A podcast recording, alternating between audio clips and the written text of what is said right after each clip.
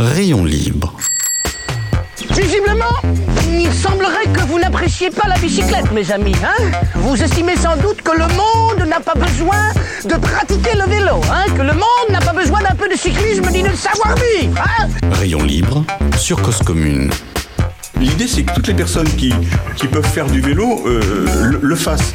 Et et il y a encore de la marge. hein. Que le vélo, c'est tellement euh, un outil qui rend libre. Rayon libre, présenté par Jérôme Sorel sur Cause Commune. Mais bien sûr que le vélo, ça rend libre. Bonjour à tous et à toutes, bienvenue sur Rayon Libre. L'ambition de Rayon Libre, eh ben, c'est faire en sorte qu'en nous écoutant, vous en connaissiez un rayon sur les mondes du vélo. Et tout ça, évidemment, librement. Merci d'être avec nous. Vous êtes sur Cause-Commune. Vous pouvez nous écouter sur 93.1 FM en Ile-de-France. Sachez aussi, si vous n'êtes pas devant un poste, que l'écoute est aussi disponible sur Internet via la DB+, le canal 9. On a aussi une appli compatible iOS ou Android. Elle s'appelle Cause Commune. Vous l'avez deviné. Vous pouvez retrouver évidemment aussi Rayon Libre sur Apple Podcast par exemple. Bref, les mots-clés Cause Commune, Rayon Libre dans votre moteur de recherche et vous devriez nous trouver. Vous avez envie de nous causer, de nous interpeller, passez par cause-commune.fm. Il y a un petit truc, un petit onglet contact. Vous avez envie de travailler avec nous, faire appel à nos expertises audio et radiophoniques. On est super bon pour enregistrer des émissions. Cliquez sur contact sur le site web de la radio. Note pour les auditeurs et les auditrices. Cette émission est enregistrée le vendredi 16 ou même peut-être le samedi 17 décembre. Il n'y a que nous qui savons. Et sa première diffusion est le lundi 19 décembre. Normalement, il est 14h02 à l'instant où vous nous écoutez. J'ai eu l'occasion de vous dire tout le bien que je pensais de cette matinée états généraux avec un E majuscule et un G, majuscule du vélo, les états généraux du vélo qui ont eu lieu le 15 novembre 2022 au ministère de l'économie. Alors j'étais peut-être de mauvaise humeur le jour où j'ai écrit cela, vous pouvez néanmoins retrouver ce billet sur notre site partenaire wheels.fr. Ce qui reste enthousiasmant, c'est tous ces ministres qui se déplacent, ils étaient cinq, et essaient de constater que le vélo avec un grand V est enfin pris en considération par nos hommes et nos femmes politiques. L'industrie du vélo est-elle l'industrie du futur En tout cas, eux, ils ont envie d'y croire, et nous aussi. Et aux yeux de nos élus, elle n'a d'intérêt d'être l'industrie du futur, cette industrie du vélo, que si nous savons produire en France. Mais un produit en France, quand on a fait du vélo, c'est quoi? Dessiné, conçu, soudé, moulé, peint, assemblé, expédié. Et il roule où ce vélo? Et la matière première, est-ce qu'elle doit être française? L'acier, l'alu, le carbone, c'est des bonnes questions. Tout ça, et les périphériques, ils viennent d'où? Est-ce qu'on va faire des freins Mafac à nouveau? On ne sait pas. En tout cas, produire en France, est-ce que c'est en soi un objectif? Et vendre en France Et puis qu'est-ce que cela, pardon, et puis qu'est-ce que cela implique de produire en France Quand on est chef d'entreprise, quelle que soit l'industrie, eh ben il faut acheter comme il faut, il faut garder ses équipes, il faut les former. Et puis il y a les fonctions support aussi, comment on fait. Bref, aujourd'hui au micro, Émeric Lebrun, que nous avons, euh, oui, que nous avons aujourd'hui au micro, il est à la tête de CIFAC International depuis 20 ans. A-t-il commencé à prendre le cap qui est proposé par Roland Lescure, qui est notre ministre actuel de l'industrie? Il appelait de ses voeux le 15 novembre en ouverture de ses états généraux à venir en 2023 avec des vélos, et là je le cite, des vélos 100% made in France, 100% éco-conçus et 100% pas chers. C'est quoi les enjeux face à nous pour une filière économique française du vélo Et le futur, c'est quand? C'est demain? C'est maintenant? C'est aujourd'hui? Écoutons donc Émeric Lebrun qui est au micro aujourd'hui. Il a certainement plein de choses à nous dire sur toutes ces questions. Bonjour Émeric. Bonjour Jérôme, Merci beaucoup hein, d'être avec nous aujourd'hui depuis chez vous, je crois, cette fois-ci. Merci pour l'invitation. Ah, oui, depuis chez moi, dans un bureau euh, fermé pour qu'on puisse discuter ensemble tranquillement. Tranquillement. L'entreprise dont vous êtes gérant, euh, qui s'appelle SIFAC, elle fêtait en novembre 2022 c'est 40 ans. Vous êtes un artisan du cycle avec 21 salariés. 21 salariés, c'est c'est un artisan industriel, c'est ça? C'est oui, ou une, une industrie artisanale. Euh, après, c'est vrai qu'on est avec SIFAC et depuis 40 ans, on a un statut un peu particulier où finalement, on est une entreprise avec une organisation qui doit suivre des process arti- euh, industriels, Oui. mais on reste aussi sur des process artisanaux et, et c'est souvent le paradoxe hein, finalement euh, de notre entreprise. C'est où, où est-ce qu'on va se situer? Est-ce qu'on va se situer sur de l'artisanat d'art ou est-ce qu'on va se situer finalement sur de l'industrie, euh, je dirais, de haute qualité? On est un peu des deux et c'est aussi pour ça qu'on avait développé une marque euh, standard complémentaire en relançant la, marque Méral et finalement sait faire du sur-mesure d'excellence et faire aussi du standard de très très haute qualité. et, et justement, vous, en tant que patron, la, ligne de crête, elle est là? C'est vous qui placez, qui essayez de placer le curseur? Comment vous travaillez avec vos équipes là-dessus pour savoir à quel moment, euh, quand vous faites du, du- de la production euh, en série, euh, ça correspond malgré tout à vos standards d'artisan? Ouais, c'est c'est en fait c'est un enjeu quotidien. Et c'est aussi challengeant que quelquefois c'est hyper euh, fragile. Euh, parce que clairement, aujourd'hui, quand on est sur un, voilà, sur un marque SIFAC, alors je vais citer... Euh, oui, SIFAC, Méral. Voilà, voilà. pour, pour les auditeurs quand même, pardon. SIFAC, c'est du vélo sur mesure, et Méral, c'est des vélos de série, hein, c'est ça? Voilà. C'est-à-dire que Méral est la déclinaison standard de ce que l'on fait sur le sur-mesure. Donc c'est vrai qu'il faut qu'on arrive à, jouer d'un côté sur l'excellence et sur le, sur-mesure, où je dirais que le, le niveau d'excellence, quelquefois, est complètement euh, prodigieux, mais se dire aussi que dès qu'on arrive sur le standard, il faut toujours faire attention à pas tomber dans la surqualité, c'est-à-dire être en capacité de faire le juste nécessaire et de ne pas aller jusqu'à des niveaux de finition quelquefois qui sont extraordinaires pour le client, mais qui sont pour le chef d'entreprise que je suis, peuvent être un risque économique parce qu'on peut rapidement passer une heure, deux heures, trois heures, quatre heures, et, le coût de l'heure euh, en France n'est pas le même que le coût de l'heure en Asie. Donc c'est un challenge, et en fait avec les équipes, c'est un travail quotidien où on leur explique aussi que faire de la quand, quand on est face à des, des gens qui sont, enfin des artisans qui sont quasiment des compagnons du devoir, qui, font des chefs-d'œuvre quotidiennement, leur dire vous inquiétez pas, quand on fait de la série de haute qualité, on renie pas votre savoir-faire, on, capitalise, on capitalise dessus. Et en fait, ce que vous faites sur le sur-mesure, c'est le laboratoire de ce qu'on va faire en série. Alors c'est marrant, vous parlez de mots laboratoire, mais quand vous, alors, un laboratoire, il fait des tests, il a le droit de se tromper, vous non? Surtout sur un vélo sur mesure c'est le challenge. Alors, euh, après, quand, quand, vous avez un capitaine qui tient la barre et, qui ne fait jamais d'erreur, c'est qui c'est celui qui a l'humilité de vous parler. Bien sûr, bah oui, qui, qui pour en douter, évidemment, je suis bête. non, non, mais, non, c'est vrai que c'est un challenge quotidien, mais, mais c'est aussi, c'est vraiment enthousiasmant. Je crois aujourd'hui que les, les, clients qui viennent justement chercher un vélo artisanal sur mesure, ils viennent chercher justement ce prototype qui va correspondre finalement à pas juste au prototype qu'on va faire, mais au prototype aussi que le client a imaginé. Et c'est à la fois un labo, mais c'est quasiment une étude de marché.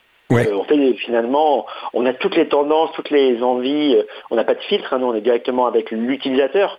Et c'est vrai que euh, finalement, SIPAC est un laboratoire aussi bien industriel que commercial que marketing. Et finalement, on arrive à.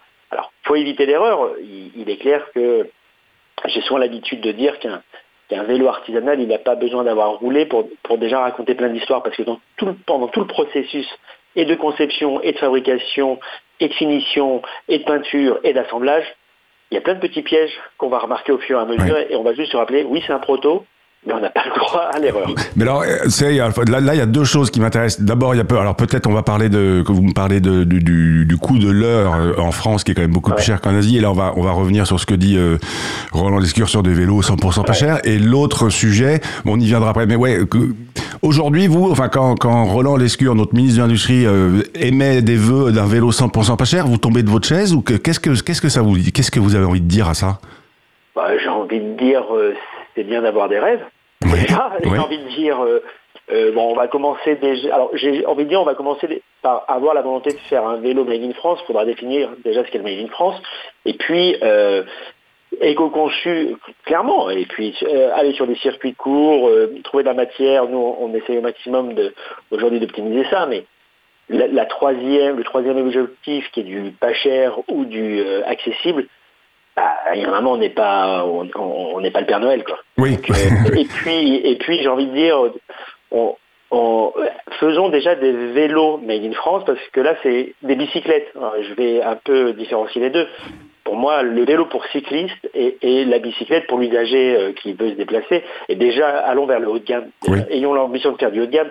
Si euh, j'avais fait un calcul, il y a, on sait le faire ça aujourd'hui du haut de gamme en France? On sait faire du haut de gamme, oui. Après, beaucoup, principalement grâce aux artisans. Et c'est vrai que je me fais souvent le, porte-parole hein, des artisans du cycle. Mais il faut se rappeler qu'aujourd'hui, si le savoir-faire, euh, euh, là où l'industrie du cycle en France était très forte, hein, ça mmh. des années 70, c'était euh, un fleuron industriel et, et, le cycle, il y avait beaucoup, beaucoup de fabricants de vélos, de composants. il a quasiment disparu, et s'il n'a pas totalement disparu du territoire, c'est grâce aux artisans qui ont fait preuve de résilience, qui ont fait preuve de passion, mais qui euh, aujourd'hui ont dû représenter dans les années, euh, je veux dire, 2000, euh, quand j'ai moi repris SIFAC, il y avait 4-5 artisans, aujourd'hui on est une trentaine, quarantaine, mais en termes de vélos fabriqués vraiment en France, c'était en allez, 5000 vélos véritablement fabriqués en France. Ouais, c'est rien. Alors même que aujourd'hui, vous pouvez voir des, des vélos de grandes marques qui vont gagner le Tour de France, qui sont à 15 000 euros dans un magasin, et eux-mêmes ne sont pas fabriqués en France. Donc, Ouais. Allons déjà vers le haut de gamme, vers l'excellence. Si, si je, ne- si je ne m'abuse, Sifac, à un moment donné, il, il y a eu des, le vélo de Laurent Fignon, de Raleigh, par exemple. Euh, clairement, mais euh, SIFAC est né à travers la sous-traitance de, finalement de vélos pour les plus grands champions, hein, de, Laurent Pignon, Gianni Longo, euh, Frank Van Den Broek, Richard Virenque. Et d'ailleurs, euh, si ça fait plus de 30 ans, euh, même 40 ans presque maintenant qu'on attend qu'il y ait un nouveau vainqueur euh, Ouais. du Tour de France après Bernard Hinault en 1985, le dernier vélo qui a équipé un coureur qui est, qui est monté sur le podium du Tour de France était en 1996 et c'était sur un vélo qui sortait de nos ateliers. qui sortait de l'atelier Bif- Sifac. De, de, Sur la marque Peugeot, sur la marque. sur- ouais, d'accord. Donc, oui, donc c'était un vélo brandé Peugeot, fabriqué par Sifac sur mesure, aux petits oignons pour le coureur. Pour le coureur. Et là, c'était de son plein gré. Est-ce que- est-ce qu'on serait euh, aujourd'hui euh, Est-ce qu'il y a une marque? Bah, Je pense par exemple à Look. Look, par exemple, elle est, elle est armée, bah, bah, selon vous, hein, pour, euh, pour aller euh, gagner un podium, ou même une marque comme la vôtre? Euh, alors nous, on- clairement, on n'a pas, on n'a pas accès. C'est trop aujourd'hui. On est trop, on n'a pas les moyens d'équiper une équipe. Je pense que Look pourrait faire. Après, Look a quand même beaucoup, beaucoup aujourd'hui euh, délocalisé justement leur. euh, ils ont encore toute l'ingénierie, la conception à Nevers. Ils, ils fabriquent encore les pédales à Nevers, mais en fabrication de cadre carbone, il y a, il y a beaucoup en Tunisie et beaucoup Oui. en Asie. Et puis, Euh, et puis, une belle marque française. hein, et puis venez, on parle de, on parle de Sifac et de vous. Oui, mais après, après pour la petite histoire, j'ai fait un stage de six mois chez Look avant de, de rejoindre Civac. Donc, et puis, pour le coup, on a aussi travaillé avec euh, deux anciens ingénieurs de, de Look sur le développement de notre niveau 4 carbone. Donc, euh, j'ai- j'aime j'aime la Nièvre. Très bien. On va faire une petite pause musicale et on va lancer l'agenda. Après, j'aimerais parler avec vous un peu de la, la relation que vous avez avec vos clients. Je pense que ça doit être assez déroutant une, quand un client vient chez vous en disant je veux un vélo sur mesure. Comment est-ce qu'on interprète? Et puis peut-être aussi euh, euh, parler de, de, bah, du, de votre entreprise, de, de- que vous êtes un, une vélo qui fait partie du patrimoine vivant. Pour l'instant, Chers auditeurs, chères auditrices, vous êtes toujours sur Rayon Libre, c'est toujours sur Cause Commune. Il doit être à peu près 14h12 ou 13 quand vous nous écoutez, parce que cette émission, encore une fois, est enregistrée. Nous sommes en compagnie d'Émeric Lebrun, à la tête de CIFAC International. On cause futur du vélo en France. L'agenda de la semaine, que voir, pardon, que lire, que suivre cette semaine? Eh ben, je vous invite déjà à aller sur Instagram, suivre le travail de Véronique de Vingry, qui est pho- photographe de guerre. Le 13 décembre, elle publiait une photo un peu dingue, un cycliste arborant un jersey aux couleurs de l'Ukraine avec son Specialized de route sous le bras. Pareil, toujours sur Instagram, suivez Aris Messinis, pareil, il est photographe de guerre. Encore une fois, de nombreuses photos, la désolation d'une d'une ville et un cycliste au milieu. Je vous mettrai les liens sur la fiche de l'émission. Et puis, et puis comme ça caille, et ben, si vous voulez pas sortir, Netflix, pourquoi pas se regarder Kampala, ça c'est en Ouganda, Cycling Courier, parce que peut-être que c'est pas si facile que ça d'être cou- d'être coursier à vélo là-bas. C'est l'heure de la, de la musique. On écoute Peggy Goo, Starry Night. Restez avec nous. On revient dans trois minutes.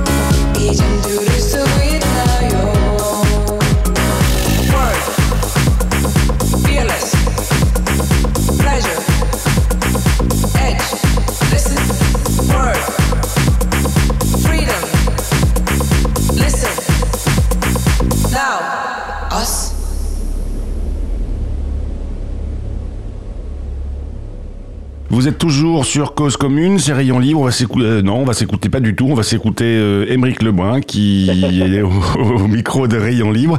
Émeric Lebrun, il est gérant de CIFAC International, il est artisan encadreur.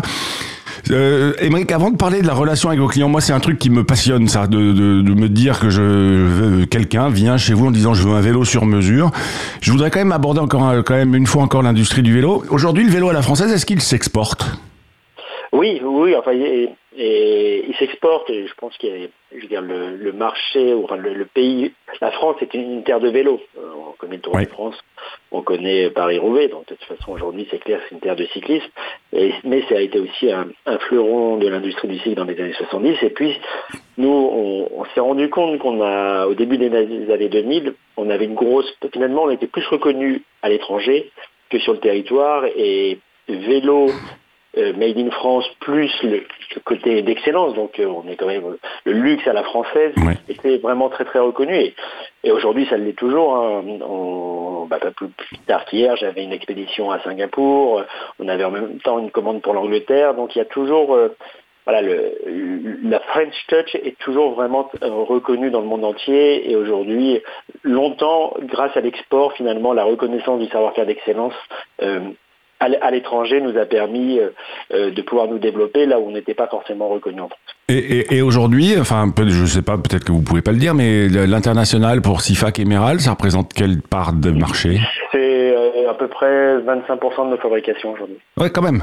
Donc c'est donc c'est Ouais, pas ouais, de- après, après, surtout sur CIFAC, Oui. plus que sur Meral, parce que justement il y a la valeur ajoutée du sur-mesure et nous il y a, euh, on a, on, alors on est sur un marché de niche, mais il, il y a un produit, un produit, un, un vélo. Nous on est l'un des référents dans le monde de la fabrication de cadres tandem carbone sur mesure. Oui. Et euh, il y a une dizaine de fédérations internationales qui nous commandent régulièrement euh, euh, des tandems. Et puis, bah, il y a les JO de Paris 2024 où on aura une dizaine de tandems fabriqués dans nos ateliers qui seront sur ligne de départ pour les Jeux paralympiques. Donc normalement, vous devriez ramener des médailles. C'est le seul moyen que j'ai trouvé de gagner des courses, c'est fabriquer des vélos pour les autres. Et comme quoi, il faut, comme quoi, parfois, il y a des éclairs de lucidité, mon cher Émeric. Euh, Enfin, euh, je vous invite à en avoir un. Ouais, je l'attends toujours. Euh, pour pour euh, quand même reparler de la relation avec le client, moi je trouve ça assez fascinant de se dire, eh ben que que je veux quelqu'un vient et se dit je veux faire un vélo, je veux me faire faire un vélo sur mesure. Comment est-ce que vous abordez ce sujet-là? Parce que chaque client a son interprétation euh, personnelle de sa pratique et de ses envies et de ses Ah, mais- besoins. Mais, clairement, et clairement, et, et d'ailleurs même le thème, su- thème sur mesure, il va plus aujourd'hui traduire le besoin, l'envie, euh, même l'image et, Mm. et- et le, et la culture du cycliste qu'on va avoir que juste c'est simple, sa simple morphologie. Et aujourd'hui, en fait, on, on est vraiment dans une coproduction. À chaque fois, on va, euh, on invite au maximum nos clients à venir dans les ateliers. Oui. On va passer une matinée ou une après-midi. On prend vraiment le temps. Euh, et et c'est vraiment là, souvent aussi, où le, le client passionné va rencontrer des artisans passionnés. Et vous savez, quand vous, êtes, vous parlez d'un même langage, Oui. entre celui qui fait et celui qui va utiliser, vous rendez heureux au- autant celui qui achète que celui qui produit. Et je pense qu'aujourd'hui, dans la quête de sens hein, que beaucoup euh, Mm. de gens ont, aussi bien ceux qui viennent acheter leur vélo artisanal sur mesure que nos, nos collaborateurs, les artisans qui vont le faire, en fait, trouvent du sens parce que finalement, notre mission, c'est d'apporter du bonheur. Oui, oui, oui, mais oui, c'est bien, oui. Mais alors c'est très étonnant parce que moi, de, enfin, je dirais dans ma tête comme ça, je me dis, bah, quelqu'un qui adore souder, qui adore passer sa vie sur un, un fabriquer un vélo, il est peut-être, peut-être un peu bourru et qu'il n'a pas forcément envie de discuter avec, avec, euh, avec Ah, l'utilisateur final. C'est- pour ça que je suis là. je suis là. Mais en fait, moi, je suis un conteur d'histoire. Ouais. Non, mais je- ma- ma- souvent, voilà, quand, quand, j'essaye de d'expliciter ou de traduire mon- quel est mon rôle, moi, je suis quelqu'un qui met en relation des cyclistes passionnés avec des artisans passionnés au savoir-faire d'excellence. D'accord. Mais après, il y a quand même l'envie d'échanger. Et, et je vois dans les, chez les artisans, chez SIPAC, chez les peintres, de plus en plus on fait de portes ouvertes. Et quand je fais la visite, c'est eux qui expliquent leur métier parce que je pense qu'il y a une vraie fierté. Il y a une vraie euh, fierté à faire et une vraie fierté à découvrir le bonheur qu'ils apportent. Et, et c'est vrai que c'est, on peut imaginer que je- j'exagère, mais pour le vivre quotidiennement chaque semaine, c'est c'est quelque chose qui est vraiment très très singulier, totalement unique et qui, euh, comment, qui, qui nous engage aussi. Parce Oui. que finalement, cette rencontre-là, c'est une promesse que l'on fait et on se redonne rendez-vous dans 6, 8 mois, un an quelquefois. Et en fait, on revit un deuxième un moment de bonheur qui est d'a- d'avoir réussi à, à finalement produire et livrer un vélo qui correspondait totalement au rêve du, du, bah, du cycliste qui l'achète. Euh, je, vais revenir aussi sur vos équipes aujourd'hui, et donc là je m'adresse quand même au, au chef d'entreprise. Aujourd'hui, on fait encore sa carrière chez Sifac C'est différent, c'est très très différent de ce que l'on faisait avant. Moi, quand j'ai repris CIFAC en 2008, euh, bon, la moyenne d'âge a été autour des 45-50 ans, Mhm. euh, mais c'était des gens qui ont fait toute leur carrière, même pour être encore plus précis, qui ont commencé quelquefois chez Méral, parce que Méral est, est plus ou moins le, euh, est plus ou moins l'héritier de, de Méral, et ont fini leur carrière chez CIFAC après 40 ans, de- 40 ans de, quasiment d'ancienneté. Donc c'est des chemins euh, qui sont aujourd'hui euh, incroyables, mais, mais on sait que ça sera plus jamais le cas. C'est l'une de nos difficultés parce qu'on a de plus en plus de jeunes passionnés qui viennent de la France entière, Mhm. qui ont très très envie d'apprendre, qui ont une curiosité incroyable, qui ont une culture souvent du vélo qui, qui moi m'étonne chaque jour, mais qui au bout de 3-4 ans, bah, leur curiosité leur donne envie d'aller voir ailleurs. Et nous, vu que la formation, nous, on on va pas accueillir des gens formés, c'est nous le formateur. C'est FIFA qui forme parce qu'on est sur des métiers qui, qui- qui avaient disparu.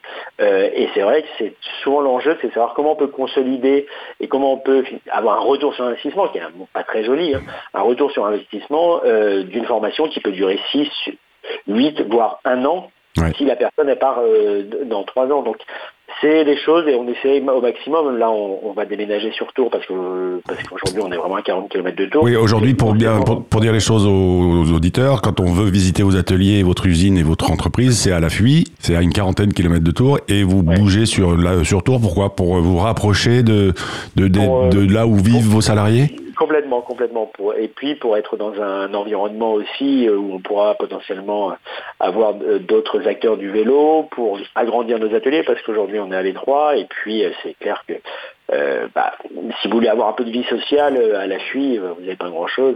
à Tours, il y a quand même, puis il y a des accès qui sont privilégiés, ça, ça nous permettra aussi d'avoir une plus grande visibilité. Mais c'est dans un premier temps, et pour euh, répondre à votre question initiale, c'est dans un premier temps vraiment pour que nos collaborateurs puissent euh, bah, pour se rapprocher de nos, nos artisans qui aussi eux trouvent qu'il y a un non-sens chaque matin à venir devant une entreprise qui fabrique des vélos avec une vingtaine de voitures garées devant. Vous verrez qu'il y en a qui vont aller vivre à la fuite juste pour avoir 40 km de vélo taf le matin.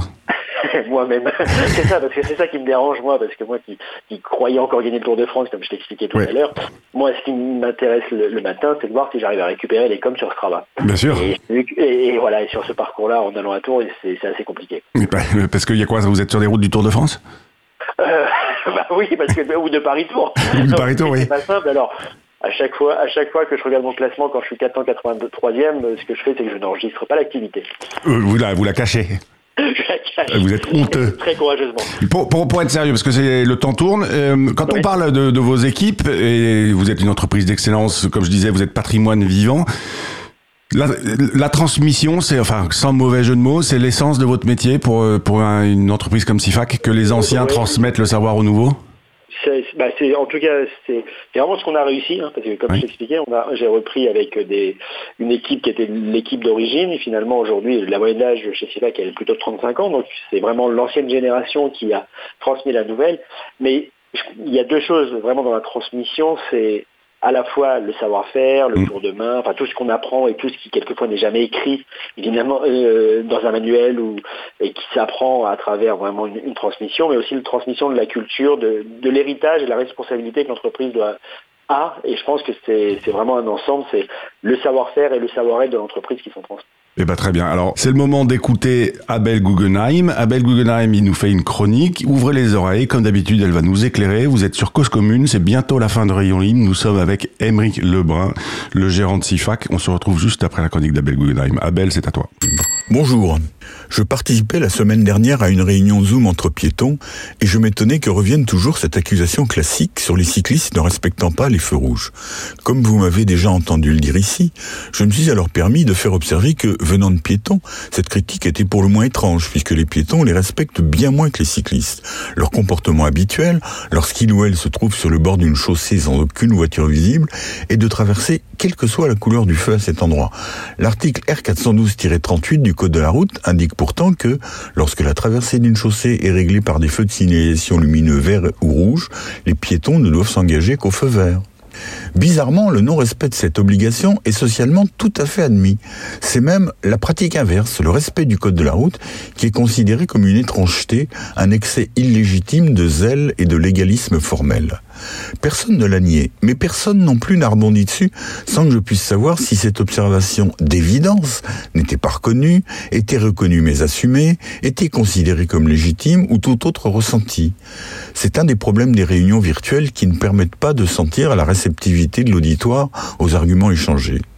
Un peu avant ou un peu après, je ne me souviens plus, il a été question de la possibilité pour les cyclistes de basser les feux au rouge sous certaines conditions, ce que le code de la route appelle autorisation conditionnelle de franchissement et que les cyclistes désignent sur les réseaux sociaux par le numéro du panneau qui l'autorise dans la nomenclature d'une instruction interministérielle peu accessible au grand public, le M12. J'ai alors fait la suggestion que cette possibilité soit étendue aux piétons, c'est-à-dire qu'on les autorise à décider, en respectant bien entendu la priorité des véhicules circulant sur la voie qu'ils ou elles traversent, de le faire lorsque les conditions de visibilité et de trafic le permettent. Là aussi, je ne suis pas certain de ma perception de la réaction de l'auditoire, mais j'ai quand même senti un certain froid, alors même que cette évolution réglementaire augmenterait les droits du piéton. Cette proposition n'a pourtant rien de révolutionnaire. Elle consisterait seulement à consacrer, en les inscrivant dans le corpus réglementaire, ce qui est la pratique habituelle des personnes auxquelles cette réglementation s'applique. Je le rappelle succinctement ici, mais j'y consacrerai sans doute une prochaine chronique, c'est une des voies principales de beaucoup d'évolutions légales ou réglementaires. Ce n'est évidemment par exemple pas spontanément, mais parce que beaucoup de cyclistes prenaient des rues en sens interdit ou brûlaient certains feux rouges, que la réglementation a été assouplie pour nous dans ces deux domaines. L'histoire montre d'ailleurs que les feux de circulation à essence unique ont été introduits pour tenir compte de l'emprise de plus en plus importante des véhicules motorisés dans nos villes, pour régler les conflits entre eux et pour augmenter la surface dévolue à leur stationnement. Aujourd'hui que la baisse de la circulation motorisée dans les villes est une réalité et de plus en plus largement souhaitée, il convient donc de continuer à faire évoluer l'aménagement de nos villes et la réglementation au bénéfice des cyclistes, mais aussi des piétons. À lundi prochain sur Cause Commune FM. Merci beaucoup Abel. Merci beaucoup Émeric aussi à vous. Euh, votre déménagement c'est quand? Alors on va commencer sur le premier trimestre 2023 et après on va y aller en trois phases. Euh, une première phase qui est la partie distribution euh, que l'on a. La deuxième phase, ce sera euh, cet été la partie production, et la troisième phase la partie peinture, sûrement en fin d'année. Mais l'objectif, c'est d'être euh, de faire de passer du Made in Lafui au Made in Tour euh, au 1er janvier 2024. Ouais, donc c'est quand même un process qui est long. Donc ça veut dire qu'il va y avoir, vous avez un an devant vous là qui va être, qui vont être, il va falloir jongler un peu comme que vous avez l'habitude. Ça fait 20 ans que vous jonglez, Émeric. C'est ça, c'est ça. Je, je, manquais de challenge. Cessez de vous plaindre, Émeric. Merci beaucoup, Émeric. c'est la fin de Rayon. C'est donc la fin de Rayon Libre. Euh, vous êtes bien sur Cause Commune 93.fm. Auditeurs, auditrices, n'oubliez pas d'aller pédaler parce qu'une journée sans pédaler est une journée gâchée. Et c'est pas Émeric qui me contredira. Si vous le pouvez, pédaler rond sur un vélo français. Merci encore à Émeric d'être venu vous exprimer, d'être venu vous exprimer au micro de Rayon Libre. Et quant à nous, on se retrouve la semaine prochaine, même jour, même heure. Les Français seront peut-être champions du monde, on ne sait pas. Le lundi à 14h pour un autre Rayon Libre et nous recevrons Maximilien Schnell qui est déjà venu à la radio. Lui, il part à l'assaut des 170 cols alpins et pyrénéens à plus de 2000 mètres. Il roule sur une marque française mais qui n'est pas produite en France. Elle est dessinée et conçue au Between Village. Et oui, il en faut pour tous les goûts et c'est aussi des vélos qui roulent plutôt pas mal. Restez sur 93.1 FM, il est 14h30 et je vous dis à la semaine prochaine et passez un bon Noël.